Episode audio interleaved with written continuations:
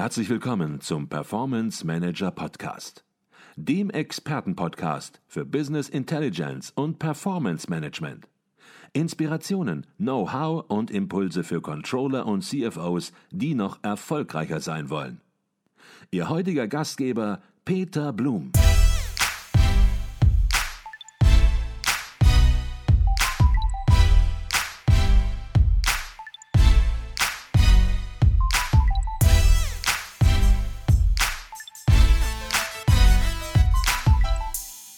Herzlich willkommen im Performance Manager Podcast. Mein Name ist Peter Blum. Wenn ein Verkaufstrainer bei uns im Podcast zu Gast ist, dann hat dies gute Gründe. Denn aus unserer Erfahrung gibt es in vielen Unternehmen eine brisante Schwachstelle, die vielfach ganz unbemerkt massiv Ergebnis kostet. Warum? Weil kurz vor dem Abschluss im Vertrieb oft dramatische Fehler gemacht und ohne Not Rabatte gewährt werden. Preisverhandlungen sind ein professionelles Spiel, sagt mein heutiger Gast im Performance Manager Podcast. Er ist Vertriebstrainer, Bestsellerautor und Top-Speaker und sagt weiter, auf den ersten Blick sind die meisten Trainer gut, auf den zweiten kommt es an. Herzlich willkommen im Performance Manager Podcast, Tim Taxis. Vielen Dank, lieber Peter. Tim, herzlichen Dank, dass du dir heute die Zeit nimmst, uns zu deinem Spezialthema einiges an Input zu geben. Tim, auf den ersten Blick sind die meisten Trainer gut, auf den zweiten kommt es an. Worauf kommt es genau an? Also letzten Endes kommt es darauf an, dass ein guter Trainer, egal ob mit Coach, Trainer etc. nennen, die Leute wirklich in die Veränderung bringt. Das heißt, ich arbeite darauf hin, dass alle meine Teilnehmer nicht nur neue Methoden Inhalte, Vorgehensweisen etc. kennen, sondern dass sie es auch wirklich können. Das reicht mir aber nicht. Ich gehe einen Schritt weiter. Und darauf kommt es nämlich dann tatsächlich an. Und das ist, was ich mit dem zweiten Blick meine. Vom Kennen übers Können ins tatsächliche Tun dort, wo es drauf ankommt. Beim Fußball wird man sagen, auf dem Platz oder im Kontext der Verhandlung, der Preisverhandlung, dann wirklich am Verhandlungstisch oder wenn es wäre am Telefon. Also dort, wo es nicht nur darauf ankommt, sondern wo wir vielleicht auch unter Druck, unter Stress stehen und wo sonst unsere alten Muster greifen würden. Vom Kennen übers Können ins intrinsisch motivierte Tun, um eben dann durch ein anderes, zielgerichtetes, besseres Verhalten zu deutlich besseren Ergebnissen zu kommen. Hm. Ich glaube, das ist ein ganz wichtiger Punkt. Viele gehen in Seminare, viele lesen Bücher, aber kommen nicht ins Handeln, kommen nicht ins Tun. Genau. Und das ist genau. das Allerwichtigste, ins Tun kommen, ins Handeln kommen, vielleicht nicht perfekt sein, aber besser starten, beginnen und Ergebnisse erzielen. Jetzt kennen ja. dich viele Verkäufer natürlich und vielleicht inzwischen auch schon viele Einkäufer. Bevor wir jetzt zu unserem eigentlichen Thema kommen, die Frage an dich, wie bist du zu dem gekommen, was du heute tust? Ja, also normalerweise bislang in meinem Leben wusste ich, was ich will, habe einen Weg zum Ziel gesucht, bin den gegangen, mehr oder minder direkt und habe erreicht, was ich wollte. Aber zu diesem Thema bin ich eher gekommen wie die Jungfrau zum Kinde. Ich wollte während des Studiums definitiv internationaler Unternehmensberater nach dem Studium werden. Und daraufhin hat das ganze Studium ausgerichtet mit außeruniversitärem Engagement, Mehrsprachigkeit, ähm, Top-Praktika, äh, Auslandsaufenthalte, Auslandsstudium, all das. So, und dann bin ich auch in die äh, klassische Strategieberatung. Die Beratung und ich, wir haben dann relativ schnell gemerkt, dass wir doch nicht ideal matchen. Äh, dann bin ich eine zweite Beratung, das war eine Vertriebsberatung. Ähm, und das war dann ganz furchtbar, was aber mehr an diesem einzelnen Unternehmen lag. Ähm, da, da, hat einfach nichts zusammengepasst. Die wollten viel, aber da äh, war einfach nicht die Professionalität dahinter. Und dann mhm. habe ich von mir aus gesagt, da gehe ich ein, ich muss da raus, hatte aber nichts anderes. Es war trotzdem so unglaublich, was dort passiert ist, dass ich einfach gesagt habe, ich muss da jetzt erstmal raus. So, und dann war ich vier, fünf Monate ohne Job ähm, und bin auch geirrlichtert, so, weil ich überhaupt nicht wusste, ja, was, was ich wusste bewerben soll, weil ich wollte ja Berater werden, aber irgendwie, das war klar, das ist wohl doch nicht das, was zu mir passt. Und dann meinte irgendjemand zu mir, geh doch in den Vertrieb. Und für mich war Vertrieb damals sowas wie Uli Stein-Krawatten und äh, Köfferchen und dann Palim Palim Klinken putzen. Und also alle Assoziationen, die ich mit auch B2B-Vertrieb hatte. waren äh, gänzlich so, dass ich dort nicht hin wollte. So, hatte aber keinen Job. Dann war eine tolle Ausschreibung der Süddeutschen Zeitung mit dem großen Titel Gefällt Ihnen Ihr Snowboard? Und das hatte sofort meine Aufmerksamkeit, weil ich war einer der ersten Boarder überhaupt auch auf äh, dem Pistendach weit ähm, und war da ganz begeisterter Boarder, lest das Ding und dann ging es da um einen Vertriebsjob und da dachte ich, na, drei Teufelsnamen. Bin dahin, dann haben sie ein Assessment Center gemacht. Ich wollte den Job eigentlich auch nicht, da ging es um Selbstklebeetiketten. Ähm, aber die haben ein ganz professionelles Assessment Center gemacht. Und da waren dann zwei deutsch-asiatische Damen, die ein MBA hatten und sich auch beworben haben. Dann gesagt, so, hier ist jetzt mein äh, Competitive, äh, wie soll ich sagen, äh, hier ist mein Wettbewerbsgeist jetzt geweckt. Ich will also diesen Wettbewerb gewinnen. Hab diesen Wettbewerb, also dieses Assessment Center dann auch gewonnen, das Joboffer mhm. gekriegt, keine Alternative gehabt und so fing ich im Vertrieb an. Mhm. Und da meinte mein Chef damals, Herr Taxis, das ist Ihr Büro, das ist Ihr Computer jetzt machen Sie mal. Die hatte null D-Mark Umsatz, null Kunden und auch null Ahnung von Vertrieb. So, und so ging's los. Und dann habe ich drei Monate lang alles falsch gemacht, was du nur falsch machen kannst. Und dann kam eine Eingabe, wer das Gottmodell mag, dann gerne vom lieben Gott, der mir gesagt hat, schau doch mal, was du da machst. Du hast in drei Monaten exakt, aber wirklich exakt gar keinen Erfolg dann mach doch einfach mal genau das Gegenteil. Und diese Eingabe ist der Grund, warum du mich heute interviewst, warum ich im wahrsten Sinne des Wortes aus LA komme ich gerade auf der ganzen Welt von links nach rechts bis Shanghai, Singapur gebucht bin, weil ich fortan mir immer überlegt habe, wie sähe denn das Gegenteil aus? Jetzt ist nicht immer genau das Gegenteil dessen, was wir bisher machen, das Ideale. Aber wenn du schon mal das gesamte Spektrum dir überhaupt erlaubst zu durchdenken, dann kannst du viel weitergehen, ganz andere Lösungen finden. Und wir reden ja hauptsächlich im Kontext auch ähm, der Preise, der Preisverhandlung. Ich habe eine Methode entwickelt, mit der jeder Verhandler immer 100 Prozent rausfindet, blöfft mein Gegenüber mit seiner Forderung oder nicht. Mhm. Und jetzt ist der Treppenwitz der Geschichte, dass ich als B2B-Sales-Experte nicht nur weltweit gebucht bin, sondern mittlerweile auch sogar noch mehr von Einkaufsorganisationen weil die Methoden, gehen wir sicherlich noch ins Detail, so tief gehen, dass sie auch tiefer gehen als kulturelle Filter. Das heißt, jeder, egal auf welcher Seite des Tisches und egal wo und mit wem er verhandelt, kann das einsetzen. Und ähm, die Amis würden zu dem, was dabei rauskommt, sagen, das sind 10x Improvements. Also das sind Ergebnissteigerungen möglich, die bislang für absolut undenkbar äh, erachtet wurden. Mhm.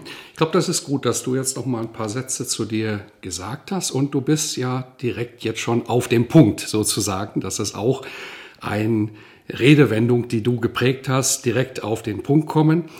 Ähm, viele Verkäufer, auch sehr erfolgreiche, die tun sich oft schwer, du hast es angesprochen, wenn es um Preisverhandlungen geht. Und die ja. meisten Kunden und dort natürlich vor allem auch die professionellen Einkäufer, die ja sehr oft vorhanden sind, die verstehen es natürlich sehr gut, den Verkäufer in der finalen Preisverhandlung massiv unter Druck zu setzen. Mit Aussagen wie zum Beispiel, ich habe deutlich günstigere Angebote vorliegen. Wenn wir zusammenkommen wollen, gibt es am Preis noch einiges für Sie zu tun. Was können Sie mir anbieten? Tim, wenn sowas ja. passiert, was passiert in so einem Augenblick im Kopf der meisten Verkäufer? Also ich möchte korrigieren, es passiert in nahezu wirklich allen Köpfen der Verkäufer. Und das erlebe ich wirklich, wie ich schon sage, von ganz links auf der Karte LA bis hin rechts zu äh, Shanghai. Die trocken jetzt, die, die schlucken jetzt erstmal trocken und denken sich jetzt, oh Gott, was sage ich jetzt bloß?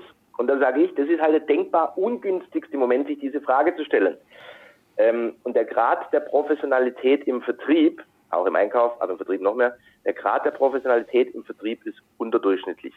Mhm. Und gerade dort, wo es direkt GUV relevant ist, wo es direkt aufs Ergebnis durchschlägt, in der finalen Preisverhandlung, dort lassen wir eben gerade in der Situation, die du beschreibst, ohne Notwendigkeit oft ganz viel bares Geld liegen. Und es macht sich auch keiner, ich meine, deine Zielgruppe als Finanz- und Controller, CFOs etc., die machen sich Gedanken, was heißt denn drei Prozent Rabatt für den Gewinn.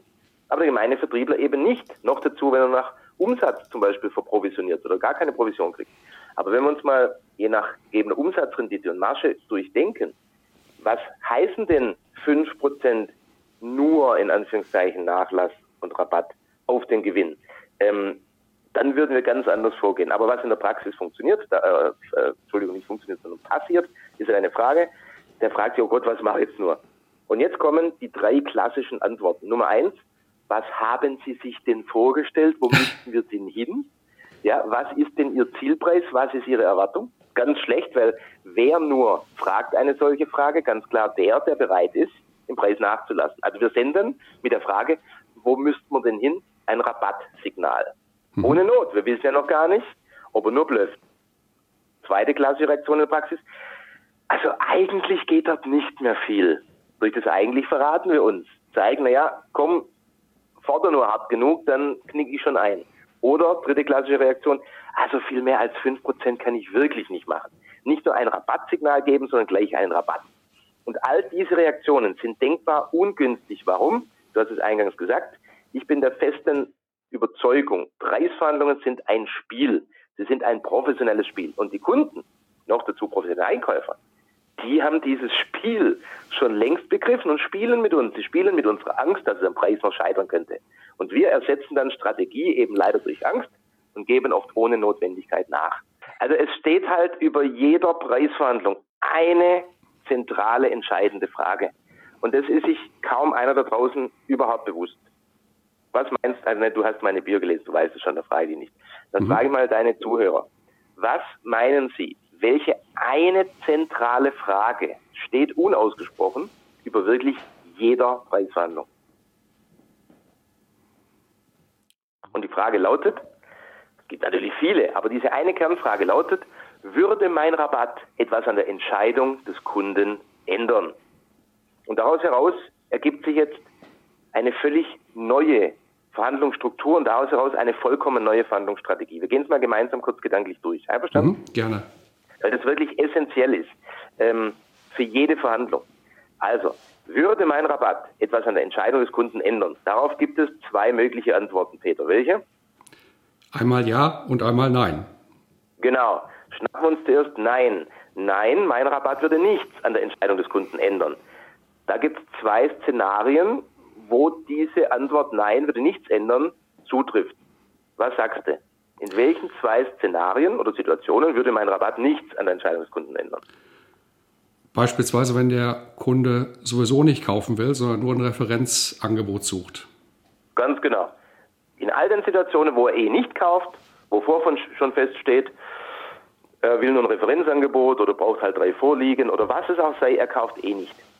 Dann mhm. geben wir natürlich keinen Rabatt. Einverstanden? Mhm. Wenn wir durch professionelle Preisverhandlungsführung rausfinden, er kauft eh nicht, geben wir keinen Rabatt. Jetzt gibt es so ein paar Spezialisten im Betrieb, die sagen, nee, gerade dann gebe ich massiv Rabatt. Ich möchte ja dem Wettbewerb eins auswischen. Erstaunlich für mich ist immer, dass diese Aussagen in all den Branchen kommen, wo von der Geschäftsführung bis zum Vertrieb alle jammern, dass da so ein großer Preiskampf, ein Preisdruck herrscht. Und ich sage den Leuten immer, weißt du, wenn du jetzt massiv nachlässt, gerade weil du weißt, er kauft nicht, hast du zwei Probleme dir selbst verursacht. Problem Nummer eins, wenn du so denkst, scheint es wohl die Denke in deiner Branche zu sein, dann machen das die anderen auch so. Ihr macht euch also kollektiv die Preise kaputt. Punkt Nummer zwei, du konditionierst den Kunden darauf, du bist ein massiver Preisnachlasser. Mhm. Wenn er wieder anfragt, jetzt vielleicht mit Kaufinteresse, hast du ihn darauf konditioniert, dass bei dir natürlich viel geht. Und entsprechend viel hartnäckiger wird er mit dir verhandeln und fordern, wenn du eben nicht ähnlich viel gibst wie damals. Also ganz schlecht. Noch einmal zusammenfassend, würde mein Rabatt etwas an Entscheidungskunden ändern? Wir sind jetzt in dem Szenario Nein, würde nichts ändern. Szenario 1 oder Unterszenario, weil wir oder wenn wir durch professionelle Preisverhandlung ausfinden, er kauft eh nicht. Dann geben wir natürlich keinen Rabatt. So, wann würde mein Rabatt noch nichts an der Entscheidung des Kunden ändern. Wenn er eh nicht kauft oder natürlich. Wenn er sowieso kauft, weil die Entscheidung schon gefallen genau. ist? Wenn er sowieso kauft, weil die Entscheidung eh schon gefallen ist und mein Preis passt. Wenn er sich entschieden hat, er kauft zu meinem Erstangebotspreis, er versucht natürlich was rauszuholen, aber grundsätzlich hat er das Budget, will auch kaufen, würdest du dann, wenn du durch meine Methoden rausfindest, er kauft zu meinem Erstangebotspreis, würdest du dann einen Rabatt geben? Nein, natürlich nicht. Wenn ich, wenn ich weiß, wenn ich natürlich weiß, dass er kauft, das genau. ist natürlich die entscheidende genau. Frage, wie ich das rausbekomme. Darauf werden wir natürlich später auch noch eingehen, bitte. Sehr gerne, sehr gerne. Aber zunächst ist mir mal wichtig zu verstehen, für alle, die zuhören, was es zu wissen und was es zu tun gilt. Und dann können wir gerne natürlich im zweiten Schritt ins Wie genau hinein. Aber wir brauchen mhm. schon mal die, die, die, die Nährboden dafür, sagen wir mal. Äh, die Bewusstheit dafür. Also in zwei von zwei diskutierten Situationen würdest du keinen Rabatt geben, korrekt? Richtig. So, jetzt schnappen wir uns, würde mein Rabatt etwas an der Entscheidung des Kunden ändern? Ja, Szenario, hatten wir noch nicht. Da will ich jetzt als Profi rausfinden, wo genau liegt der Preispunkt, zu dem wir zusammenkommen, ohne aber darüber hinaus unnötig Nachlässe zu geben, ohne darüber hinaus unnötig Marge zu verschenken. Mit meinen Methoden findest du es raus, wo genau dieser Preispunkt ist. Dann stellst du dir die zweite Frage, bin ich bereit dazu? Weil du im Vorfeld einer Vorbereitung äh, hoffentlich deine Untergrenze, dein, dein, dein Walkaway festgelegt hast, egal ob es jetzt von Preis ist oder was auch sei, die absolute Untergrenze, die ähm, du nicht unterschreiten möchtest. Und jetzt klärst du oder checkst für dich einfach ab, ist dieser Preis noch überhalb meiner Untergrenze? Ja, nein. Und wenn der Preis jetzt deutlich unter deiner Schmerzgrenze liegt, du also nicht so weit gehen kannst und willst, gibst du dann diesen Rabatt? Absolut nein. Ja, ganz genau. Natürlich nicht. So, jetzt haben wir also in drei von drei Szenarien kein Rabatt. Jetzt haben wir nur noch eine Variante offen, nämlich mein Rabatt würde etwas ändern. Ja, ich habe herausgefunden, wo der Preispunkt ist, zu dem ich den Abschluss bekommen kann und ich bin auch bereit dazu. Dann gebe ich Rabatt. Zusammenfassend, in nur einem von vier Szenarien ist es logisch und sinnvoll, nach vernünftigem Common Sense, überhaupt noch Rabatt zu geben, in einem von vier Szenarien. Und das ist jetzt nur schematisch. Wenn man dahinter die absoluten, tatsächlich auftretenden Fälle setzt, dann ergibt sich nicht 1 zu 4, sondern je nach Unternehmen und Umfeld 1 zu 7, 1 zu 8, 1 zu 9. Das heißt, die Aussage wird nur noch wahrer. In nur den wenigsten Fällen macht es überhaupt Sinn, Rabatt zu geben. Mhm. So, was ist die Quintessenz? Keiner ist sich dieses Prinzips oder keiner hat dieses Bewusstsein. Sobald, und jetzt hoffentlich alle, die zuhören und in ihrer Organisation inspirieren sie dann hoffentlich die Vertriebler. Und da ist es eben so wichtig, wir brauchen erstmal dieses Verständnis und dieses Bewusstsein, damit wir erkennen, sofort Rabattsignale, nur weil der Kunde abfordert, oder sofort einen Rabatt einzuräumen, ist nicht nur unprofessionell, sondern schädlich, weil nur in den wenigsten Fällen macht es überhaupt Sinn, den Rabatt zu geben. Das müssen wir erstmal uns bewusst machen, das müssen wir erstmal wissen. Und dann können wir förmlich gar nicht mehr reagieren mit, ja, was haben Sie sich denn vorgestellt? Eigentlich geht nicht mehr viel. Oder, ähm, ja, zum Beispiel fünf Prozent kann ich anbieten. Das können und dürfen wir dann gar nicht mehr, weil wir erstmal wissen, wir müssen erstmal rausfinden, würde mein Rabatt überhaupt etwas ändern. Und mhm. dafür habe ich eben die entsprechenden Methoden entwickelt. Mhm. Also deine Frage war, wie reagieren die Leute in der Praxis? Habe ich beantwortet, plus was im Hintergrund eigentlich schon immer lief, was wir nur nicht wussten, was wir uns jetzt bewusst gemacht haben. Mhm. Wir haben verstanden, in drei von vier Fällen wird im Grunde genommen ohne Noten Rabatt gegeben. Der vierte Fall, der kann sinnvoll sein. Aber auch da muss man mit Augenmaß und mit Strategie rangehen. Da gehen wir gleich noch äh, ein bisschen ja. drauf ein. Ähm, kann man das beziffern, äh, Tim? Mhm. Ähm, ja. Was hier in Unternehmen passiert. Ein CFO, der wird jetzt natürlich hellhörig und sagt, äh, ja, es muss verkauft werden, aber habe ich gar nicht gesehen, dass hier jetzt auch wirklich im Grunde genommen an dieser entscheidenden Schlussstelle massiv Geld verbrannt wird, wie du sagst. Andersherum vielleicht auch gefragt, du trainierst Verkäufer in vielen Unternehmen, bist auch international als einer der wenigen ja, deutschen Trainer im Einsatz. Und hast du konkrete Zahlen, was durch eine verbesserte Verhandlungsvorbereitung ja. und Umsetzung hier vielleicht ja. auch konkret in Euro erzielt werden kann? Ja, habe ich. Also du sagst gerade durch verbesserte Vorbereitung. Ich möchte deine deine Frage nicht erweitern, aber meine Antwort auf deine Frage. Es braucht tatsächlich drei Komponenten oder Aspekte, die zusammenkommen müssen, äh, woraufhin ich die Leute trainiere, damit ideale, optimale Ergebnisse, die ich auch gleich beziffern werde, äh, erreichbar sind. Das ist zum einen tatsächlich die Vorbereitung. Da gilt, den Sieger erkennt man am Start, aber den Verlierer leider auch. Und mhm. ähm, die Preisverhandlung entscheidet sich nicht über das, was wir anbieten, verkaufen wollen und verhandeln, Das Was ist nur der Grund, dass wir uns überhaupt treffen. Sobald wir aber in der Verhandlung sind, entscheidet nur noch das Wie. Und damit die involvierten Menschen, die Psychologie und wie sie verhandeln. Die Vorbereitung als einer von drei entscheidenden Komponenten zielt bei den Leuten aber meist fast nur auf das Was ab. Ja, also was biete ich an, die Stückzahl, die Historie mit dem Kunden, was habe ich äh, bisher verkauft, Umsätze, äh, Kalkulation und dann wie weit kann ich runter. Da ist zwar das Wort wie drin, aber es ist nur das was, weil das ist ja mein Verhandlungsobjekt. Wie weit kann ich runter? Ähm, wir gehen zu unserem Chef und lassen uns die Absolution erteilen, wie weit wir runtergehen können. Keiner sagt, du Chef, wie weit kann ich denn hoch? Also die ganze Denke ist immer auf nach unten ausgerichtet. Vorbereitung ist mangelhaft, quantitativ mhm. und qualitativ mangelhaft. Zweiter Punkt ist das Mindset, die innere Einstellung. Wenn ich mit dem falschen Mindset reingehe, nach dem Motto, oh, der macht 15 Prozent von meinem Umsatz, den darf ich auf keinen Fall verlieren, ja, ähm, dann erkenne ich diesen Verhandlungsverlierer halt leider auch schon am Start. Das heißt, das Mindset, wie wir in die Verhandlung gehen, beziehungsweise schon vor der Verhandlung, wenn ich an den Kunden denke, wenn ich an die Verhandlung denke, wie denke ich denn darüber und wie geht's mir dabei, auch emotional? Und dann während der Vorbereitung ist die emotionale Vorbereitung die elementare, weil in jeder Verhandlung finden parallel drei Verhandlungen gleichzeitig statt. Es ist natürlich die Verhandlung am Tisch über das eigentliche Verhandlungsobjekt, was es auch sei. Und dann die innere Verhandlung in mir und die innere Verhandlung in meinem Verhandlungspartner. Weil in mir laufen natürlich permanent Verhandlungen ab, oft unbewusst, meines inneren Dialoges. Da sagt die eine Stimme, gib nach. Auf gar keinen Fall den Kunden verlieren. Lieber verlieren wir jetzt etwas Marge als das Projekt. Und die andere Stimme sagt, ja, eigentlich wollten wir nicht so weit runter. So. Und wenn ich eben klar vorbereitet bin, dann kann ich am Tisch die innere Verhandlung, meine eigene innere Verhandlung viel leichter gewinnen. Und wer die innere Verhandlung gewinnt, gewinnt auch die äußere Verhandlung. Mhm. Deshalb kommt der Vorbereitung eine noch überragendere Bedeutung zu, weil die mentale Vorbereitung auch natürlich Teil der Vorbereitung ist. Und das dritte ist die Methodenkompetenz. Und dort, naja, ich habe es ja schon gesagt, wie die Reaktionen in der Praxis sind, dort ist eben ganz mau. So, es ist also nicht nur die Vorbereitung, es ist die mentale Vorbereitung und die eigentliche Performance über die Methodenkompetenz am Tisch. Und ja, ich kann es beziffern. Ähm, meine Kunden rangieren, was jetzt ähm, Deckungsbeitrag anbelangt, ich weiß nicht in welcher Tiefe, aber um einfach mal Zahlen zu nennen, zwischen knapp fünf Prozent bis jenseits der 20 Prozent, das sind dann Unternehmensberatungen etc. Mhm. Und mhm.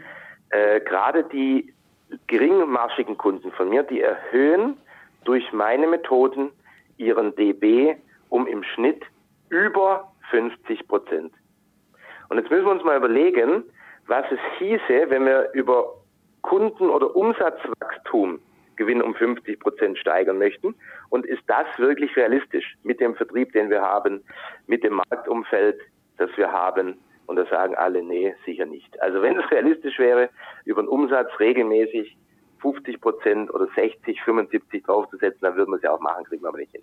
Also mhm. allein durch dieses Online-Training oder persönliche Training, was es aber nicht mehr gibt, erhöhen die mit den geringen Margen um über 50 Prozent im Schnitt. Mhm. Das heißt, die haben dann drei vier, teilweise fünf Prozentpunkte mehr an, äh, an, an Marge an Gewinn. Also von fünf auf 7,589 und in einigen Fällen auf 10. Und du hast es jetzt nach Zahlen und nach Euro gefragt. Da muss eben jeder, der zuhört, als CFO oder Finanzverantwortlicher ähm, für sich ausrechnen, was bedeutet denn mehr als 50 Prozent Gewinn in Euronen.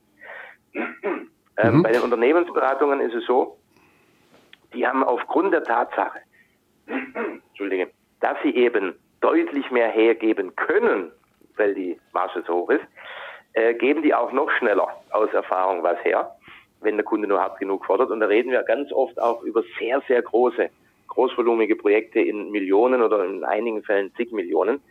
Ähm, und die lassen, also nehmen wir mal die einfache Zahl, ich habe jetzt eine Million angeboten und jetzt lasse ich mal geschwind, wie wir auf Schwäbisch sagen, so im ersten Schub schon mal zehn Prozent nach. Ja, da muss sich jetzt mal jeder raus ausrechnen bei gegebener Umsatzrendite oder Marge, was zehn Prozent Nachlass im Umsatz bedeutet. Ähm, ich bin jetzt im Kopfrechnen nicht so gut. Deshalb ähm, habe ich hier eine Tabelle, weil ich gerade in der Vorbereitung eines Trainings bin, wo ich nachher hinfliege nach Köln. Ähm, ja, die 10% habe ich ja nicht mal mit drauf, aber jetzt nur mal als ein Beispiel. Ähm, nee, das ist die falsche Tabelle.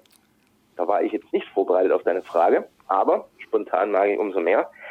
Also wenn der ursprünglich kalkulierte Gewinn bei, wir waren ja gerade 20 Prozent ja, Umsatzrendite mal wäre, also mhm. Gewinn, damit einfachheitshalber. Ähm, kalkuliert 20 Prozent Gewinn, so habe ich dieses Ding als RFP, RFQ-Angebot abgesandt. Wenn ich jetzt 10 Prozent Nachlass gebe, dann verliere ich gerade 50 Prozent meines Gewinns. Ich mhm. halbiere meinen Gewinn, wenn ich 10 Prozent gebe in diesem Kontext. Und das ist keinem für gewöhnlich bewusst. Und jetzt gehen wir ein Stück weiter. Wenn ich 15 Prozent gebe, dann verliere ich gerade 75 Prozent meines Gewinns. Mhm. So, und jetzt kann jeder, der zuhört, sich überlegen, was das für sein Unternehmen jeweils in Euro-Zahlen bedeutet. Ich glaube, das war ein ganz, ganz wichtiger Punkt, den du jetzt angesprochen hast, weil viele, ja. auch vielleicht sogar Kaufleute, die denken, mhm. wenn ich einen Euro im Umsatz nachlasse, dann habe ich einen Euro im Ergebnis weniger. Und das, was ja. du gerade ausgeführt hast, äh, ja, das zeigt deutlich auf. Das kann man sich auch anhand einer einfachen Musterrechnung natürlich sehr, sehr einfach vor Augen führen. Genau ja, ich würde fast schon sagen, das Gegenteil ist der Fall. Im Ergebnis kommt ein Vielfaches dieser beispielsweise 10% an. Und ja, das macht die Situation eben im Verkauf umso dramatischer, wenn ohne Not Rabatte gegeben werden. Ich glaube, ähm, diese Betriebswirtschaft ist bei Betriebswirten vielleicht manchmal noch nicht mal so klar. Und bei Verkäufern, ja, die machen ganz große Augen und sagen, Mensch, das ist mir überhaupt noch nie bewusst gewesen, dass das Absolut. so aufs Unternehmensergebnis durchschlägt. Ja, ja. Also es ist genauso, wie du sagst, ist auch meine Erfahrungswelt. Ähm, die meisten oder mit die meisten Feedbacks, die zu meinem Online-Training und auch meinem Buch gleichnamig die perfekte Preisverhandlung kriege, wo ich diese Tabellen auch ähm, darstelle, den Leuten zeige und genauso auch live vor Ort, da fällt denen immer der Unterkiefer runter. Mhm. Ähm, es ist wie du sagst, die denken entweder ein Euro Umsatz entspricht einem Euro Gewinn, den ich nachlasse, oder noch schlimmer, sie haben sich nie wirklich Gedanken darüber gemacht. Mhm. Und wann immer ich da draußen auf den Bühnen, Unternehmerforen etc. Äh, auftrete, sage ich immer oder sehr häufig den Satz, machen Sie sich bitte bewusst, Sie, die Sie als CEOs, CFOs, CXOs, Unternehmer, Manager hier sitzen, das größte Potenzial ihrer Unternehmen liegt im Vertrieb und es liegt brach. Mhm. Weil wir eben in den kritischen Vertriebsphasen, das ist der qualifizierte Erstkontakt mit äh, potenziellen Kunden und vor allem die Preisverhandlung, gar nicht, gar nicht, wirklich null das Bewusstsein dafür haben, was dort gerade unternehmerisch oder kaufmännisch bezüglich der Zahlen im Hintergrund passiert. Wir überhaupt die Methodenkompetenz auch nicht haben, dann entsprechend zu handeln. Und das Schlimmste ist, das ist uns gar nicht bewusst. Mhm. Und die Steigerungen, die tatsächlich möglich wären durch eine kleine Veränderung, Stichwort Preisverhandlung, die sind gigantisch. Also da reden wir wirklich nicht nur über ja, kosmetische Ergebnissteigerungen, sondern wir haben es ja gerade auch an verschiedenen Beispielen quantifiziert, über einen unheimlichen Hebel. Und kaum einer da draußen nutzt das, bevor ich mit ihnen arbeite. Das ist, das war für mich, der jetzt seit über elf Jahren diesen Job da weltweit mache, immer völlig unverständlich. Mhm. Aber hoffentlich tragen wir dazu bei, dass einige tausend Menschen mehr durch deinen Podcast jetzt auch sich diese Gedanken machen und sagen, das möchte ich nicht mehr länger mit anschauen. Mhm. Jetzt sind natürlich einige jetzt, glaube ich, ziemlich hellhörig geworden und äh, überlegen sich, Mensch, ja, die Situation betriebswirtschaftlich habe ich erfasst, aber wie mache ich es jetzt besser? Und darauf werden wir gleich natürlich auch noch ein bisschen zu sprechen kommen.